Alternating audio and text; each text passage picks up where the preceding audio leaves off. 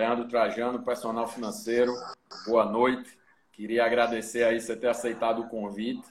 E queria dizer que é muito especial é, esse momento, porque em nossas trocas de experiência, né, a gente detectou aí muita similaridade é, é, é em alguns riscos que as pessoas físicas estão correndo por conta do do oba-oba, né, vamos chamar assim. Né? O cara, é, é, como diz aí no interior, escuta o passarinho cantar e não sabe onde. E fica todo mundo desesperado, achando que tem que ir para a Bolsa. E aí, nas nossas conversas, a gente entendeu que era nosso dever, acima de tudo, poder compartilhar é, é, um pouco da nossa experiência e conhecimento e que cuidados que as pessoas devem ter. Então eu agradeço mais uma vez aí você ter aceitado o convite e a palavra é sua aí para fazer o preâmbulo, a abertura. Beleza, querido muito bom estar aqui. Eu que agradeço aí a oportunidade de a gente estar junto, poder trocar uma ideia, aprender um pouco aí te ouvindo também. E quem sabe perguntas, o que vier aí do pessoal, vale muito a pena, né?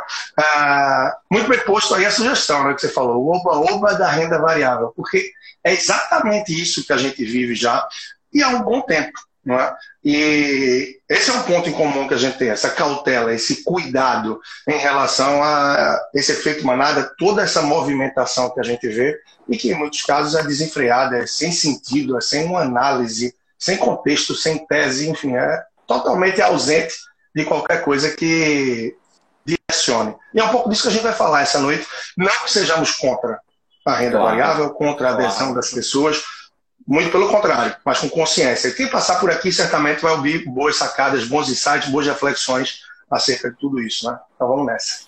É, perfeito. Eu acho que cabe, cabe iniciar falando é, é, é, uma mudança, não é uma mudança assim, os estudos acadêmicos eles evoluíram muito e tudo que vinha sendo desenvolvido na década de 60, 70, modelos, previsibilidade de mercado, é, terminou agora no início dos anos 2010, né? É, é, é, é, desembocando numa visão muito mais, diria eu, uh, humana, pessoal do mercado. Ou seja, não é mais modelo, black and shows, previsibilidade, fórmula. É, muito mais a questão humana.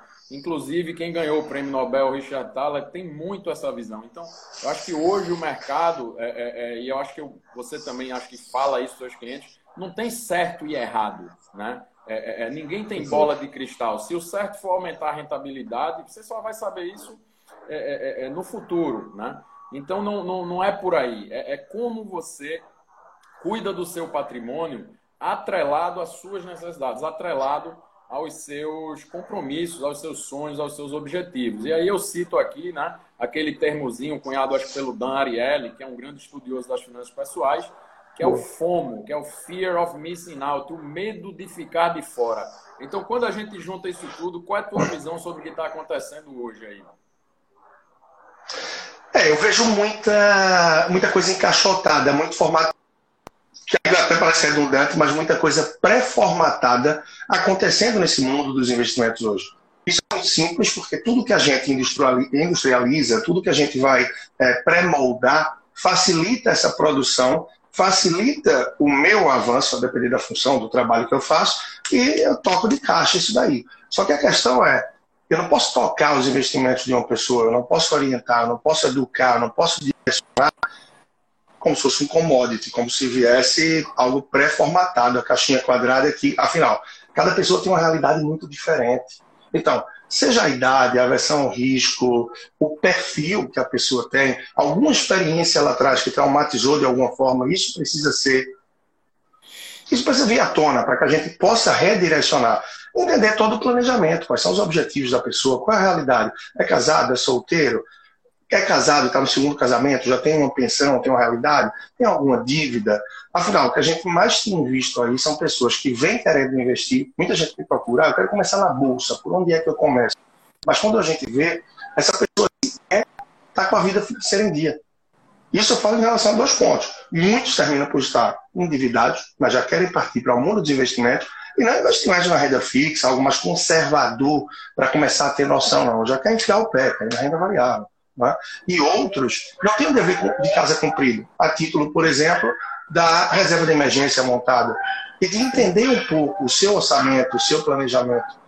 Então, foi esse o ponto que até a gente trocou ideia anteriormente, que eu dizia que a minha coluna do Jornal do Comércio aqui, eu tratava algo de, mais, de uma forma mais direta em relação a isso daqui, que é o supletivo, que eu tenho visto muitas pessoas com a intenção de fazer, ou mesmo fazendo, no mundo dos investimentos. Ou seja, pular etapas, pular séries, pular determinados degraus que não deveriam ser pulados para que eu tenha uma base mais sólida, para que possa chegar na renda variável de acordo com o meu momento e com a forma que realmente eu possa adequar melhor.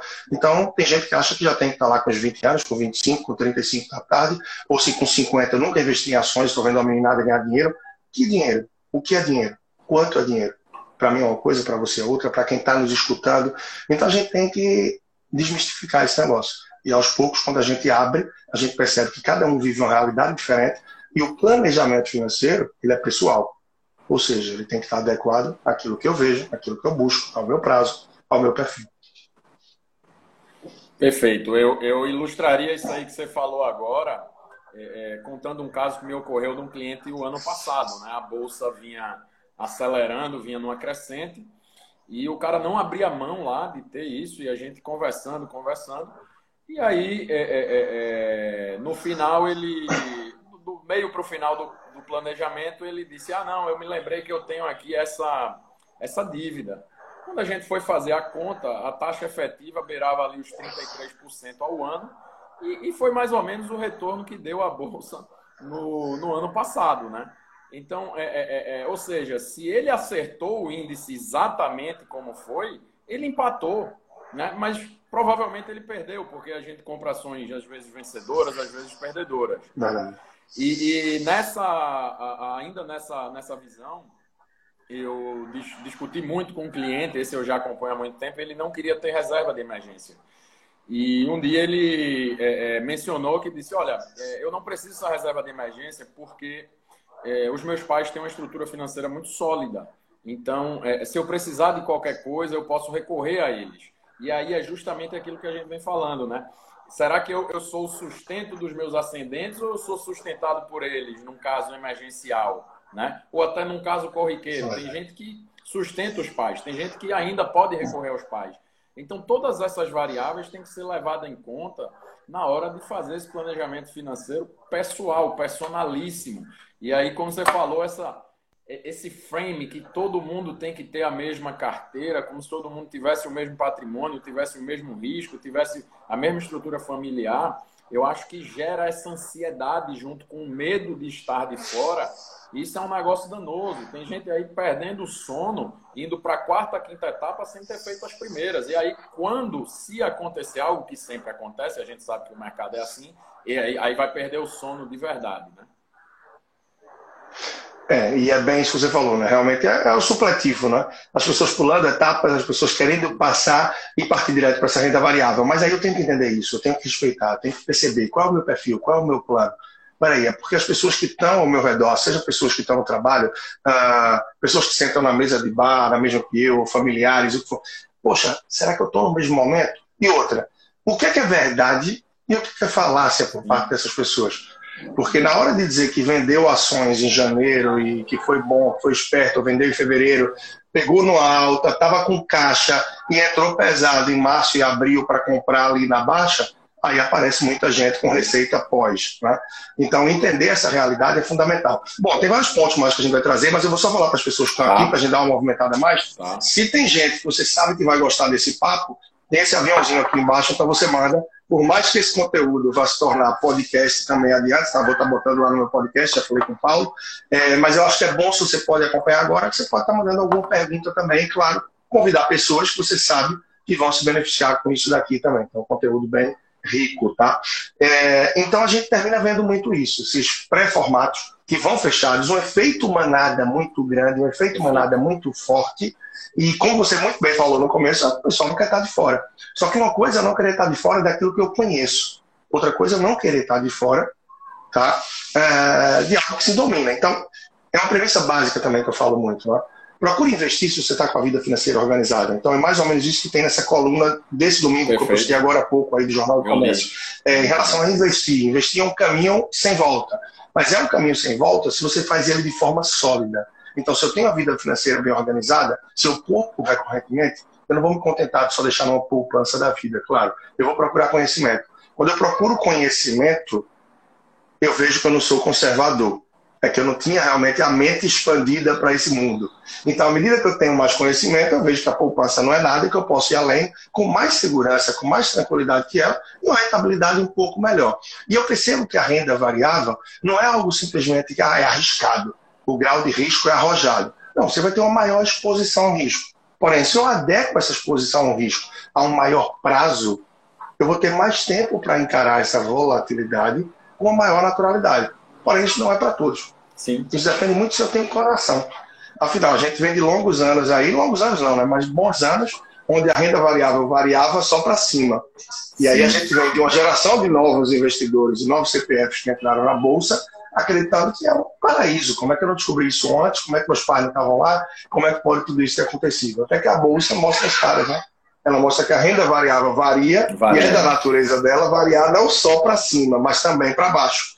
E aí a gente vê toda a volatilidade, tudo que aconteceu aí desde fevereiro, março, ou também em abril, devido a essa movimentação de pessoas que não estavam aceitando perder dinheiro e que terminaram realizando uma perda sim, que foi antecipada. Sim, sim, Tanto que quem conseguiu se manter mais viu aí que dá para segurar, dá para ter coração. Né? Se bem que o retorno também foi muito rápido, de certa forma. Né? Ah, sim, esse foi. É... Então, acho que o, o, o, apanhado geral aí dessa, dessa última parte é assim, né? Não adianta fazer supletivo, tem que saber quanto ganha, saber quanto gasta, saber a capacidade de poupança, ter a reserva ajustada para as tuas necessidades, eventuais planos de curto, médio prazo, né? E, e, e olhar para o recurso em bolsa como realmente um, um, recurso que você pode não precisar dele pelo próximo, pelos próximos anos, até década.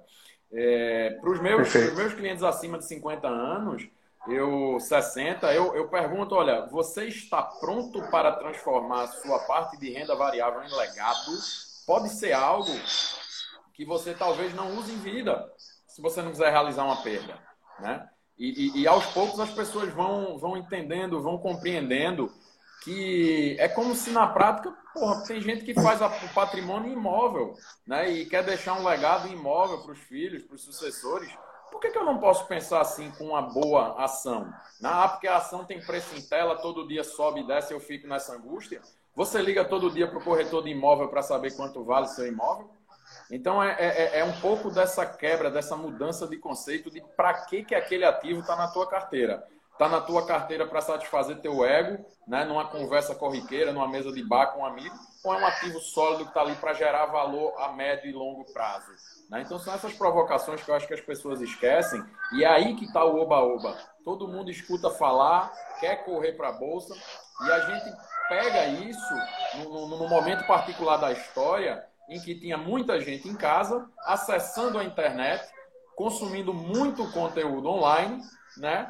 Num período em que rede social e, e, acesso à internet nunca foi tão, tão grande na história do mundo, né? Isso aí, como eu falei na chamada, trouxe de março para cá 900 mil CPFs para a Bolsa, é uma média de 180 mil pessoas se inscrevendo para entrar em Bolsa é, é, é, é por mês. Então, isso é, é, é, o, é o início de uma tempestade perfeita. Não estou dizendo que vai ocorrer a tempestade. Mas se por acaso houver algum desfecho, alguma questão internacional que afete o Brasil, até alguma questão interna, a gente vai ter aí talvez 600, 700 mil pessoas traumatizadas, né? Que eventualmente vão demorar para curar a ferida e retornar para a Bolsa no futuro, eventualmente, né? Que, que você pode é, é, é falar aí dessa, dessa, dessa última complementação minha. É, eu vinha falando muito disso já, eu acho que há uns dois anos, que o que estava se plantando, o que estava se desenhando, ia terminar é, desembocando, aí, como se diz, tá? É, um perfil muito diferente de investidores. O quê? De pessoas que estavam acostumadas com essa variação para cima, porém investindo de qualquer forma e aleatória, e que na primeira queda maior, no primeiro problema realmente de nossa economia, uhum.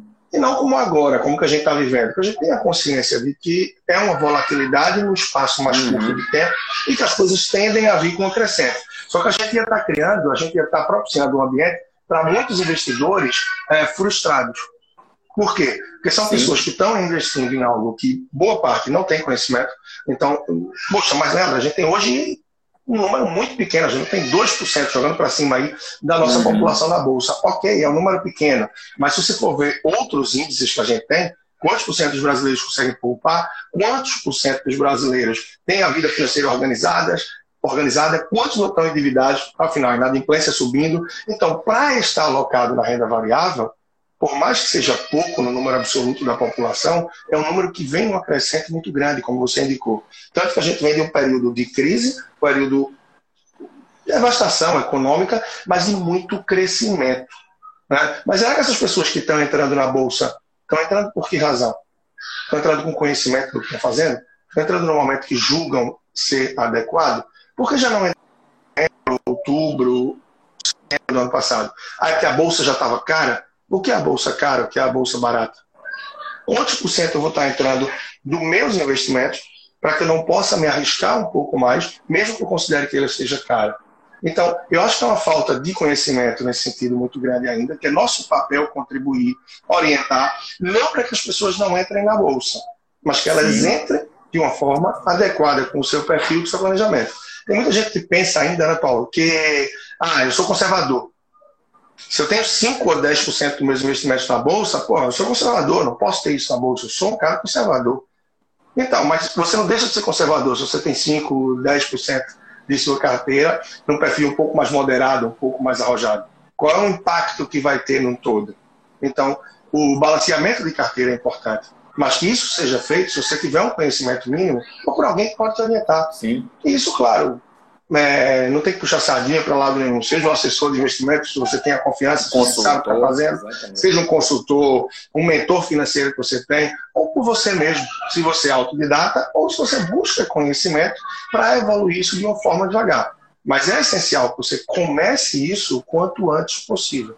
Então, quem é mais novo que está nos ouvindo agora, ou que vai ouvir adiante com reproduzir aqui o nosso papo é, com a reprodução, é que pense isso Nunca é tarde para se entrar na bolsa, nem nunca é cedo demais.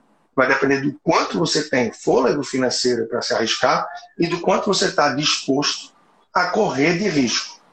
Então, esses são alguns pontos também que a gente tem que refletir. Queria... E o oba-oba ainda é muito grande, né? O oba-oba é muito grande, tem muito empurrão e que vamos todo mundo, né? É, eu queria é, é, é é, aprofundar um pouco mais aí quando você citou a palavra conhecimento, né? Só para a gente, é, é, pelo Boa. menos a minha visão, e, e, queria saber se você compartilha.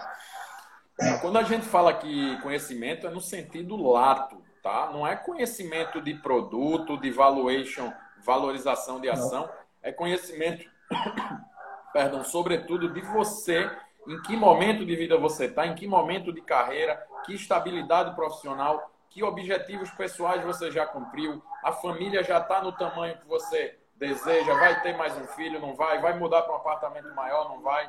Essa definição de plano de vida que invariavelmente vai desembocar no teu plano financeiro e vice-versa, tá?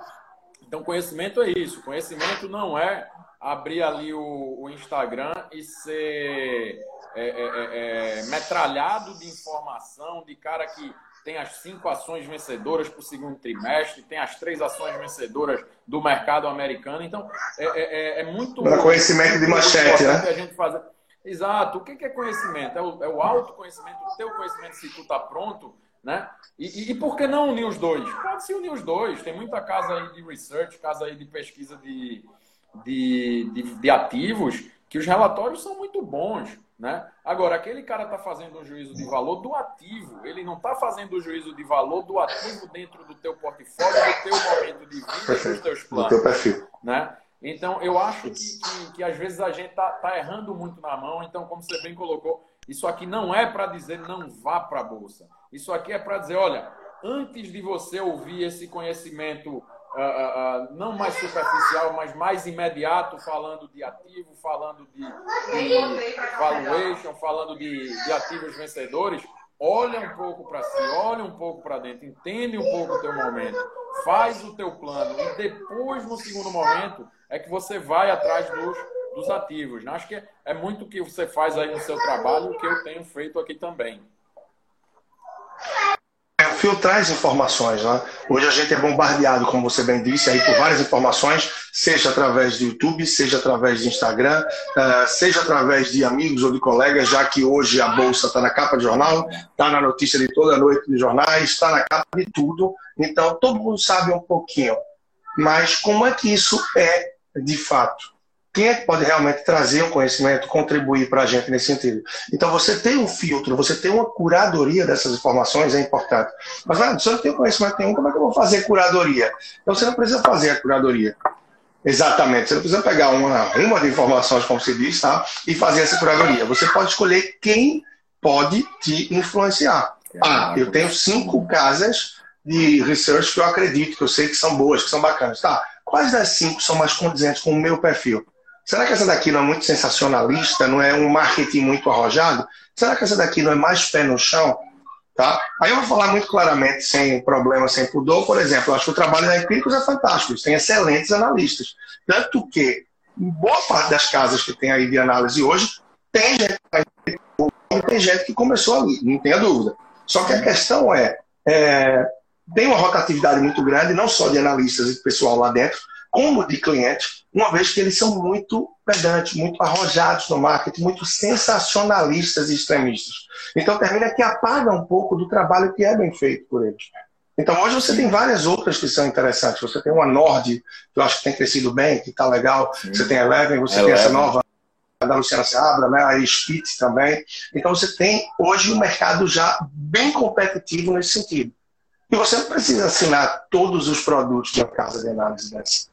Você vai ver produtos que são mais aderentes àquilo que é teu plano, aquilo que você precisa. Porque um produto que você assina, por exemplo, ele pode nem ser tão caro, tá? tem vários que são sim bem acessíveis, ele já vai te dar um trabalhão para você ler semanalmente e acompanhar tudo o que acontece. Então, filtrar tudo isso é essencial. Desde no YouTube que você está assistindo, que fala desse mestre, de um podcast, uh, de quem vai estar te orientando também, para que isso não cause uma confusão na tua cabeça. E eu não estou dizendo com isso que você vai acessar apenas um profissional, apenas uma pessoa. Não. Mas procura não ouvir 5, 10, procura seguir uma mesma linha. Tá? Mas sempre pensando naquilo que é muito aderente ao teu plano. Aí bate um outro pro problema. Qual é o teu plano? O problema é que a maioria das pessoas não tem um plano. Então, quando eu falo que é essencial que você tenha uma estratégia, que você siga a estratégia, como é que eu vou seguir uma estratégia se eu não tenho ela? Por isso, às vezes, é importante dar um passo atrás a identificar qual é o plano que eu tenho, quais são os meus objetivos, como eu pretendo chegar lá, para daí sim, depois eu ver se eu estou sendo assertivo em seguir esse caminho. Isso, isso traz para mim, Leandro, uma, uma, um link muito bacana aqui com, com não, dá para comparar linearmente, mas dá, sabe? Você falou de plano. Então, plano para uma pessoa física talvez seja o que a gente chama de estratégia para uma pessoa jurídica, né? Eu me lembro uma época em que a Apple estava com cerca de 130 bilhões de dólares em cash, tá? Eu acho que foi mais ou menos quando a Apple foi a primeira empresa que chegou a valer um trilhão de dólares na bolsa. E aí muita gente se questionava, puxa, será que ela vai adquirir um competidor? Pô, mas ela está num tamanho que se ela for adquirir um competidor, os órgãos de regulação vão vão proibir, porque ela vai ficar num tamanho que não dá. O que será que ela vai fazer? Cara, simplesmente a empresa virou um best-seller de produto, o caixa aumentou e ficava essa angústia do mercado, o que, é que ela vai fazer, pode, não pode, distribuir dividendo, vai, não vai, uma angústia gigante. E aí eu fiquei pensando, puxa, será que as pessoas físicas não estão passando por essa angústia? Sabe assim, ah, a Selic caiu para 2%, tá bom, caiu para 2%. Quem conhece a história do Brasil sabe que o Brasil não vai virar Suíça a gente não vai ter juro de 2% pelos próximos 50 anos. Juro futuro já está subindo, é só olhar o tamanho do déficit. Vou trazer um dado aqui interessante, um parêntese. O que era o déficit previsto para a gente, déficit federal, previsto no ano de 2020, de 124 bilhões, Esse déficit ele ocorreu somente no mês de maio, de 126 bilhões, né? Luta contra a Covid aumentou a despesa e a receita do Estado caiu. Isso vai trazer impactos graves aí para a rolagem de dívida, para o financiamento. Eu não vejo outra saída senão um eventual é, é, aumento de juros aí daqui a um, dois, três anos, tá? Então acho que a gente fica muito angustiado agora nesse momento. É, é, ah, o juro caiu e agora? Pô, morreu a renda fixa, tenho que ir para a bolsa. Calma, não é assim que funciona, né? E, e, e para complementar esse, esse, esse raciocínio, eu sentei, não tem muito tempo, com um gestor de um fundo gigante, o cara gera hoje 2,3 bi, e, e, esse cara fez uma provocação. Ele disse: Olha, imagina que os juros se comportem, né? A gente também não volta, talvez, com a Selic de 15, se Deus quiser. Mas vamos fingir aí um ganho real de 2%. E aí você vai numa renda variável, erra um pouquinho, acerta um pouquinho, coloca num fundo. Eu não vou citar aqui o nome, mas teve um excelente fundo que tomou uma pancada de 65%, 70%, porque desfez algumas é, é, operações. Então, é, é, é, é, nessa visão de querer acertar demais o futuro, ele disse: pensa comigo, cara, eu sou gestor, eu tenho acesso a muita coisa e ainda assim eu erro. Como é que a gente quer transportar essa responsabilidade para uma pessoa física que de repente está dentro de um bloco cirúrgico o dia inteiro fazendo cirurgia? Então pensa comigo, sugestão dele. Pô, se você ganha 10 e vive com 5 durante 30 anos e o juro é zero, o que, que vai acontecer nos seus 30 anos depois de aposentar? Você vai ter exatamente o mesmo padrão de vida, você vai poder viver com 5, né? Então, ele, quando me falou isso, eu disse, cara, se eu estou ouvindo isso num gestor de fundo, é, eu acho que o primeiro passo que a gente tem que falar para as pessoas físicas é o seguinte: ganhe mais do que você gasta, ou gaste menos do que você ganha. É fazer o dever de casa. Né? Agora, porque não há certeza, não há certeza de que o teu fundo de pensão, de que a tua previdência e os teus investimentos vão te dar isso lá na frente. E aí, voltando para a geração ali dos baby boomers da década de 50, pô, tinha uma Europa para construir pós-guerra, você tinha um mundo para conectar, né? E por isso que todo mundo dessa geração se aposentou muito bem. Você vê, ah, meu avô é super bem aposentado. Óbvio, o cara viveu é, é, num mundo com petróleo a 7 dólares no barril. Né? O cara viveu com um mundo que explodiu de telecom, explodiu de comércio. E hoje a gente está tá, tá crescendo como? Né? Você vai ver a grande empresa que, que é vendida, o, o Instagram, o, o, Instagram, o WhatsApp foram vendidos por um bilhão. Veja o capital que foi necessário para essas empresas, alguns milhares de dólares. Então, o efeito multiplicador hoje não está no capital intensivo, está no, no capital intelectual. Então, se você não demanda capital para gerar mais capital, esse excesso de capital que tem no mundo, como é que ele vai se remunerar? Você já parou para pensar nisso? Que em algum momento a gente pode viver num cenário aí de juros zero e o que você poupa talvez seja aquilo, o que você vai ter no futuro é aquilo que você poupou, em valor nominal, de repente. É, e são vários pensamentos, né, vários pontos que valem a reflexão. E é como você falou aí em relação a é, dever de casa. A gente cumpriu o dever de casa e tem algumas percepções. É um outro ponto também que eu sou bem crítico, tá? Esse assassinato, essa descriminalização que tem da renda fixa. Ah, a renda fixa morreu. Morreu aonde? Morreu para quem, gente? Morreu aonde para quem? No dia que você ouvir isso de alguém, ou tem um, uma leve miopia, algum conflito de interesse, algum viés, alguma coisa acontecendo. Porque você pode ir para qualquer corretora, você pode ir para o seu banco, você pode ir para um assessor, um mentor de investimentos, o papa que for, que a pessoa vai dizer: olha, no teu perfil você precisa tantos por cento na renda fixa, tantos por cento na renda variável. Generalizando aí, sim, sem sim. detalhar a diversificação de carteira. Então, como é que diante disso a renda fixa morreu? Nunca. Claro que tem aí pessoas que são 100% na renda variável, bravam isso aí para os quatro, mas enfim, né? é, mitos à parte, eu não vou entrar nos detalhes. Mas não tem morte de renda fixa, jamais. É muito comum, e nos últimos meses, longos meses, a cada reunião do Copom que caía, que derrubava a taxa Selic, eu recebi enxurrada de pessoas aí, via WhatsApp, Instagram, perguntando, poxa, o que é que eu faço com o meu Tesouro Selic? Nada. Nada, absolutamente nada. Se você botou dinheiro no Tesouro Selic, está preocupado com a queda da Selic, você não sabe o que fez. Você fez aleatoriamente. Se você sabe o que fez, eu vou explicar isso aqui, eu não vou só dizer a loucura, mas eu vou explicar o porquê. Quem bota o dinheiro no Tesouro Selic é porque precisa de liquidez. Então, Sim. provavelmente, você não está preocupado com rentabilidade. Logo, se você está preocupado com liquidez e o teu ativo continua prometendo, continua trazendo o propósito dele, cumprindo o propósito dele na tua carteira, você tem a liquidez. Então não importa, se a Selic tiver 14%, quer dizer que você vai tirar todo o seu dinheiro e botar no teu Selic? Não. Você vai continuar tendo um olhar crítico a saber balancear da melhor forma. Então esse canto aí de que a renda fixa morreu, isso é incrível, não faz sentido algum não faz sentido algum essa história de que a renda fixa morreu. O outro, a outra questão que você falou muito interessante também, né? Pegando aí o gancho. Ah, mas a gente está aí com a Selic de agora muito baixa, 2% e tal. Beleza. Ano que vem a previsão, a projeção era para 6 a 7%, estava nesse patamar. Com o que a gente tem de coronavírus, de Covid-19, tudo que está acontecendo, o problema de saúde muito grande, com todo o reflexo econômico, é natural que para tentar fortalecer e retomar a economia, o que é que se faz? Se derruba a taxa de juros. Tá? Para quem está aí com a gente entender melhor, você mais Fora o cenário isso, global, né? Fora o cenário global que está extremamente favorável a isso agora. Também, também. Olhando a princípio esse cenário local, né, é, é, é interessante, claro, se baixa a taxa Selic, único exclusivamente com o objetivo de tentar, né, vamos dizer, o maior foco, né, claro, tem outros, outros pontos que a gente pode dizer, mas tentar fomentar essa economia, para que a gente torne o crédito mais acessível, para que as empresas, as pessoas consigam se fortalecer e dessa forma crescer, enfim, gerar empregos. Esses empregos, por sua vez, vai estar jogando mais dinheiro na economia, vai estar movimentando. Não é à toa que a gente vê, por exemplo, que tem vários, assim, nos últimos anos, nos últimos governos, a gente teve aí várias ações em cima do FGTS, muita gente comemorando isso, né?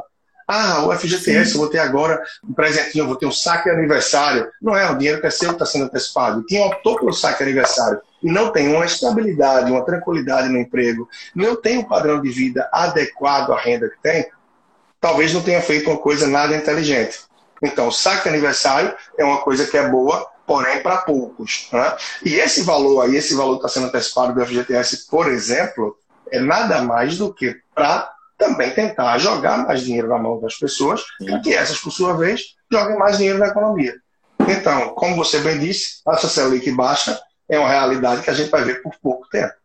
Logo, ela tende a voltar assim, a aumentar, e eu nem espero um horizonte tão largo para isso. Né? Eu... E mais uma vez, renda fixa morta não existe. Eu me lembro, Leandro, de um caso aqui extremamente interessante que eu acho que é a antítese, é o conto dessa visão de Selic baixa. Tá? Eu fiz um planejamento para uma família em 2015 e a família fez uma permuta, eles eram terrenistas, né?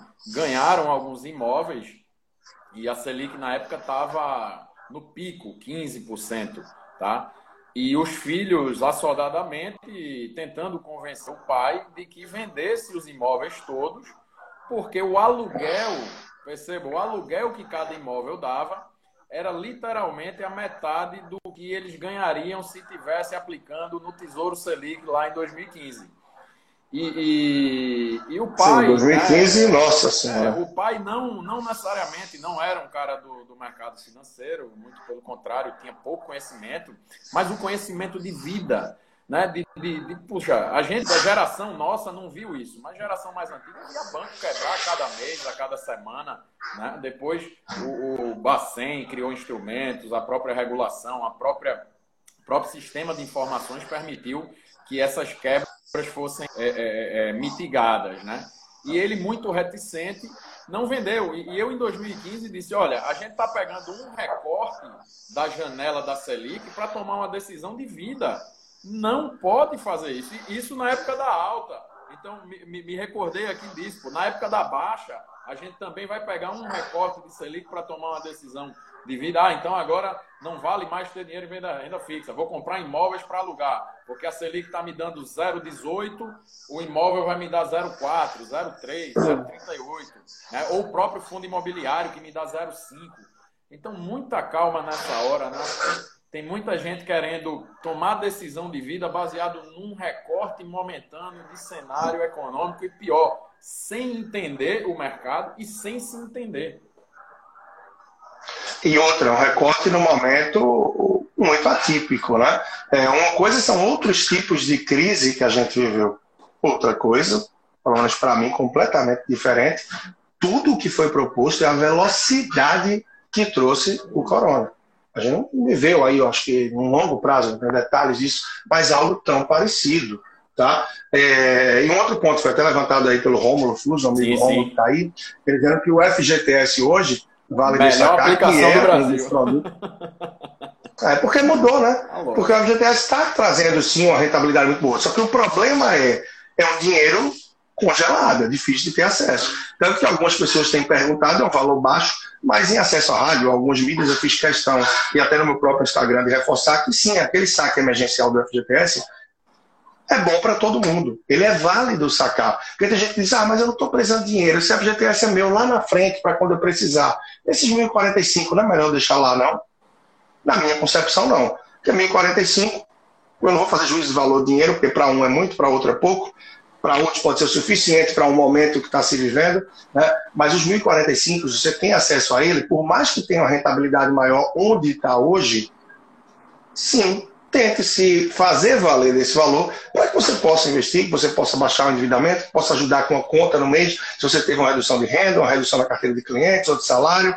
E isso eu estou falando de um valor e de algo pontual, mas a gente tem que pensar isso também, fazer a projeção para outros pontos, para outros momentos em relação à nossa vida. Não?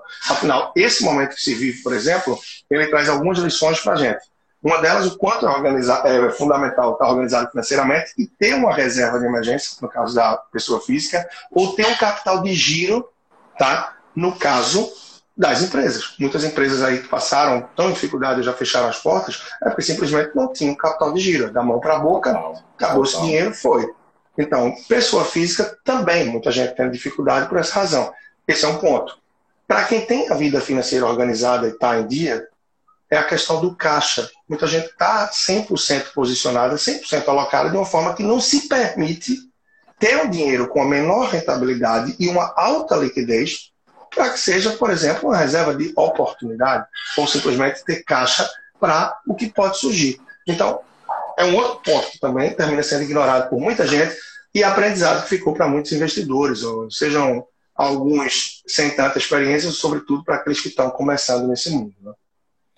É, eu, eu, eu sempre tento explicar para as pessoas quando sou questionado nessa visão aí de, de que até o Saulo fez agora a pergunta, né? Não é o, o, o ganho por ter Selic, é o eventual custo por não ter Selic. Né? Então eu sempre olho o seguinte: ah, qual é o custo de ter um plano de saúde? Pô, dependendo aí da tua idade, 30 anos, 40 anos, você vai pagar aí 700, 800 reais. Esse é o custo de ter o plano de saúde. Esse é sabido. Qual é o custo de não ter o plano de saúde? Depende. É, é, é, é vai lá machucar o ombro fazendo uma atividade física, fazer uma, duas ressonâncias, três, quatro consultas uma cirurgia com hospedagem, de repente, num, num hospital particular, né? De repente vai ser três anos aí de plano de saúde.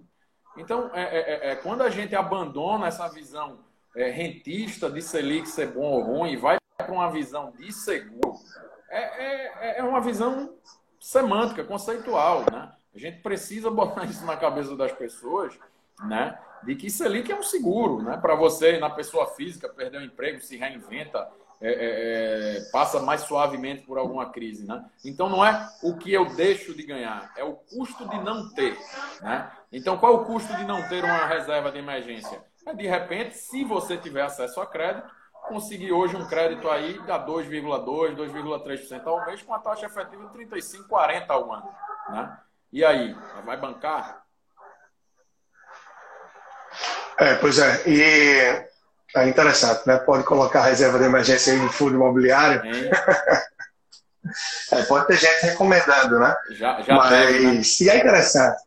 É interessante, né? Porque o fundo imobiliário, ele, muita gente não percebe como um ativo de renda variável, né? Claro, tem menos volatilidade Perfeito. do que uma ação, por exemplo. E sim, pode ser um ativo mais interessante do que a ação, mas não é o que eu recomendo para quem quer entrar no mundo da, da renda variável. Né? As pessoas parecem que pulam, na verdade não pulam, fizeram um supletivo no mundo dos investimentos e acham que a renda variável é simplesmente ações. Esquecem que você pode entrar através de um ETF, ou você tem uma porta de entrada que pode ser também bastante interessante através dos fundos de ações.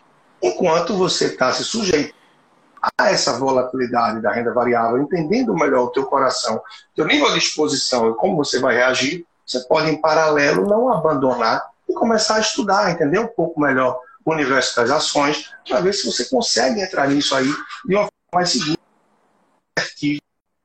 Então, não precisa para estar entrando na renda variável você comprar diretamente a ação. Os fundos e os ETFs podem ser entradas muito interessantes para isso, né? sem sombra de dúvida.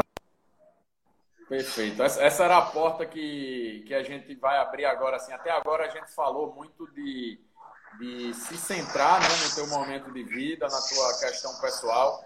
Acho que as, as pessoas até, esses caras chamaram aí uma live para falar de oba-oba da Bolsa e vão, vão ficar aí falando é, é, de finanças comportamentais, né? como se isso fosse menos importante. Mas para cumprir aí o, o, o, cronograma aí completo, eu acho que, que, vale a gente entrar agora, né? E aí, tá bom. Ah, eu fiz lá a minha parte, eu me planejei, eu sei quanto eu ganho, eu sei quanto eu gasto, eu sei qual é a minha capacidade de poupança, eu já me protegi dos riscos que podem me incomodar e dos riscos que podem incomodar aqueles que eu quero proteger, né? Só deixar aqui o, uns três pontinhos no final aí seguro, né? Para quem não tem seguro, Sim. acho que vale a pena. Cabe, seguro cabe dentro de todo o planejamento, tá? É... E é ignorado, é marginalizado, né? É muito marginalizado. Só um ponto rápido. É impressionante como as pessoas fazem seguro de carro. Há quem faça seguro de celular, mas a pessoa não assegura a própria vida. E muitos com pensamento pequeno de que, ah, mas eu vou deixar para quem depois que morrer? O seguro não é só para caso de morte, né? Isso vem para uma invalidez, isso vem para uma proteção de quem fica e está aí na tua família. Por tantas razões, se você já não tem um patrimônio que vai dar esse seguro de forma natural, e deveria sim, sim. caber, porque tem muitos seguros de valor pequeno que vão caber no orçamento da pessoa se e que além do momento souber, da perda, toda a dificuldade. Se você souber contratar o seguro cara, é, é, é, sai tranquilamente no orçamento. Né? Eu, eu, eu, eu, brigo, eu brinco o seguinte: eu vejo gente aí de 38, 40 anos que não formou patrimônio, mas tem um compromisso aí com um filho pequeno.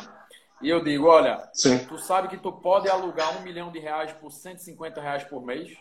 Como assim? É alugar, mas você só vai usar se precisar, né?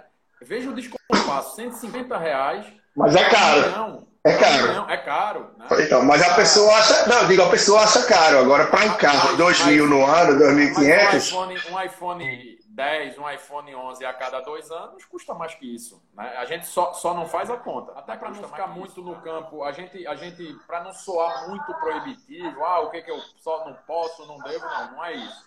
Mas já que você fez a tarefa de casa e agora vai para a bolsa, eu fico me perguntando o seguinte: tem muita gente vendendo curso, né? É, é, é, é que ajuda muito. Não estou aqui demonizando, criticando, pelo amor de Deus, mas assim, a minha dúvida é: será que as pessoas. É, é, ah, tá, verdade. A gente volta para o seguro, só para não interromper aqui o raciocínio. Será que as pessoas que compram esses cursos efetivamente vão ter tempo de utilizar esse conteúdo numa visão prática. Ou seja, cara, será que se eu sou um advogado, eu sou um engenheiro, eu gasto duas, três horas de deslocamento e passo oito. Será que quando eu chego, será que é saudável? Será que no final de semana eu vou parar e fazer aquela análise daquela empresa? Vou ler lá três, quatro relatórios de research para na segunda ali no meio do trabalho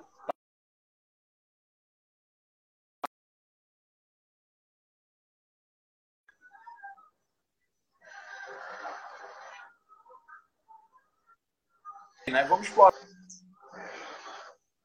só um pouquinho o tema aqui da ETF e dos fundos de ações, que aí a gente. Eu acho que está cortando um pouco o áudio. Eu não sei se é só para mim. Deixa eu ver se o pessoal fala aí alguma coisa. Tá. Perdão. Eu não sei se está. Agora acho que melhorou. Tá, você, eu, você pegou até onde? Não, aí deu para cortou um bocado no final. Se você quiser ir entrando do seguro, eu acho que pode ser melhor. Já foi cortando um pouco, eu estava esperando para ver se alguém dizia alguma coisa. Tá, então cortou. É, é, então vamos, vamos, vamos fazer o seguinte: vamos logo para a parte do, do seguro, né? E depois a gente fala um pouquinho de ETF e de fundo, né? mas já antecipando aqui, é uma visão de que pô, o oba-oba está tão grande que todo mundo se sente quase que compelido, obrigado a saber de ação, a comprar ação. Não é assim.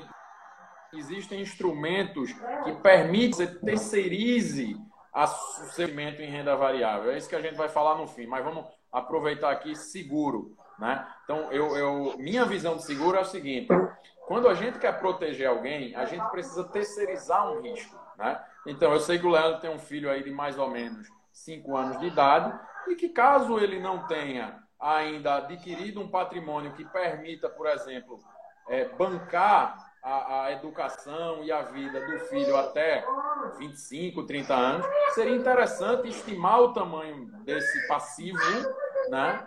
E contratar um seguro nessa monta, né? E se você souber contratar um seguro com prazo definido, por exemplo, não fica caro. É, é verdade, é verdade. E é essa percepção, né, de que eu faço muito essa analogia, Paulo, é, de que as pessoas têm o hábito de assegurar, boa parte delas, né, de assegurar o carro, ou seja, a lata, mas a lataria aqui as pessoas não querem segurar. Então, isso é isso sim é meio duro de acreditar, de entender, é difícil. E claro, ninguém faz o seguro do carro pensando em, poxa, passei um ano agora mais seguro do carro e não paguei e não, não usei. A gente faz o seguro para não usar. E o ponto de vida não é diferente. E como você bem colocou um tempo atrás aí, é, a gente tem seguro de 60, de 80, de 100, 150, 200 reais, a depender de muitas variáveis. Tá? Agora, precisa ter cuidado, e assim como no mundo dos investimentos, a gente volta para a questão da renda variável, claro, mas já que a gente entrou nesse ponto, eu acho que é interesse também das pessoas que estão aí, sim, sim, é, sim, assim como no universo da renda variável, é importante você saber contratar o seu seguro. E normalmente os seguros que mais são oferecidos para a gente são seguros é, contra acidentes pessoais, os seguros de banco, e que são cheios de letrinhas pequenas e asteriscos que geralmente nos é, limam aí, nos podam de vários pontos que poderíamos ser beneficiados por um seguro e que ele não tem a cobertura da qual. Então, por isso que é bom. Você vai contratar um seguro, você vai contratar uma previdência. Até hoje, para mim, boa parte dos produtos, a possibilidade de você encontrar os melhores, está numa seguradora pouco a pouco as corretoras estão entrando sim com previdências, mas ainda é um ambiente muito novo para elas no Brasil e com seguros. Mas numa seguradora você tem uma amplitude, uma diversidade maior de produtos e de bons produtos do que você encontra de previdências e de seguros nos grandes bancos. Estava ontem analisando uma previdência de uma pessoa que eu faço trabalho e que mostrou a da filha dela, que ela tem contratada. A taxa de administração de 3%, com taxas de carregamento e uma rentabilidade muito pífia. Então a gente tem que saber escolher. Poxa, Leandro, mas eu, além do meu trabalho de tentar equilibrar minha vida financeira, de poupar, vou ter que saber sobre investimentos ou eu vou ter que saber sobre um seguro? Não. Você tem vários profissionais no mercado que, de acordo com a sua necessidade, se você não precisa, não quer, não tem tempo, não quer priorizar entender daquilo, você pode contratar alguém. Agora, veja alguém que espelhe a tua confiança. Você tem referências, tá? Seja o corretor de seguros, uh, e não é um seguro de carro, Tá? Seja, mas procura isso. Bom, não quero me ater muito a esse ponto, a gente está aí perto de uma reta final. Eu quero voltar Sim. aí para a renda variável e pode ser interessante a gente falar isso, né? Que produtos, então, se eu estou no oba-oba desse da renda variável, eu quero entrar, eu tenho condição de entrar porque eu tenho uma reserva de emergência, eu pouco todo mês, eu tenho uma consistência e estou pensando no longo prazo. E eu não quero ficar fora da renda variável. Agora, eu não tenho ideia nenhuma em relação a ações, de qual comprar, qual é a próxima Magalu, enfim, nada disso aí, desses mitos e lendas que o mercado está criando. Por onde é que eu entro? Onde é que são os bons produtos? Onde é que eu posso começar? Eu, e aí eu vou deixar eu com queria, o Paulo, estava falando aí de ETF é, e Sindos, né? Só um, um, passo atrás em relação a isso para dizer o seguinte. Poxa, se você trabalha longe de casa e teu filho precisa transportar até a escola, o que, é que você faz? Contrata um transporte. O nome disso é terceirização, né? Então você se beneficia disso. Você não tem tempo. Pô, dá o teu recurso para um gestor profissional, regulamentado, Ambima, CVM gerir, é uma terceirização do serviço. Ora, é, muita gente fala que o fundo 2 com 20, né, que é o fundo 2% de administração e 20% de performance, é um fundo caro. Veja, nos mercados mais desenvolvidos também se pratica isso. Né? Então, é, é, é se a gente encara um ETF ou um fundo, né, como uma terceirização de serviço para fazer algo com mais excelência e aquilo que eu não tenho tempo, o racional faz sentido. De novo, a menos que você seja alguém muito interessado ou com muito tempo disponível, com muita vontade, você vai conseguir fazer isso. Mas eu não acho nenhum crime você realmente terceirizar através de fundos. Aí a, a, dica de ouro que eu dou aqui é o seguinte: tem hoje na internet diversos motorzinhos de busca. Você pode pular o CNPJ, o fundo e dar uma olhada, não é na rentabilidade do fundo, mas dá uma olhada em como esse fundo se comportou, principalmente nos momentos é, é, é, é de bomba nuclear, vamos chamar assim. Isso. Então, olha lá, 18 de maio de 2017, que foi o Joesley Day. Aí você começa a ver, né, o dia que Joel matou lá o, o, o, antigo presidente da República, 8 de 20 e pouco de março e vai vendo que fundo, que o gestor está fazendo a tarefa de casa, está protegendo, está cuidando do teu patrimônio. Porque ser irresponsável com o dinheiro dos outros é muito fácil. O difícil é você segurar a, a, a rentabilidade do teu fundo em detrimento de uma proteção, de um compromisso com aqueles que confiaram o dinheiro a ti. Né? Então, acho que essa é uma, é uma visão. Muita gente olha a rentabilidade e pouca gente olha os momentos em que deu tilt no mercado. É, é, bem, isso é todo cuidado, então, é, é toda antecipação, é todo, toda a busca para que você se sinta tranquilo em relação ao que vai estar fazendo. É, evitar esse oba-oba no sentido de cumprir um efeito manada, se todo mundo está indo comprar tal ação, se tal ação é falada, é nela que eu vou. Isso pode ter muita especulação ao redor, movimentações é, que são dos bastidores para vender produto, assim como a gente tem, e você respeitar o seu planejamento. Para respeitar o seu planejamento, você precisa ter um. Respeitar e conhecer o seu perfil de investidor. Então, isso é também fundamental. Para que a partir daí você possa entender qual é a melhor forma de se alocar. Qual é a melhor forma que você deve se posicionar a título dos seus investimentos, fazendo uma diversificação. E não precisa ter uma loucura de diversificação, porque tem gente que quer botar em 10, 15, 20 produtos. Quando, de acordo com o seu patrimônio, se você tem X, três, quatro produtos, você já pode estar muito bem diversificado, você pode estar bem posicionado. Contanto que os prazos dos investimentos e o perfil daquilo que você investe esteja aderente, esteja adequado ao, ao que é a tua pessoa. E não seguir, não simplesmente sair seguindo as recomendações, as movimentações que você escuta é, numa conversa como essa, tá? o que você vê no perfil do Instagram, no YouTube ou no telejornal que está passando, enfim, é você entender bem a sua realidade. Eu acho que a partir do momento que você tenha consciência disso, se torna fundamental. Aí é bonito, é bacana tudo isso que eu estou falando, só que aí vai de contraponto o quê?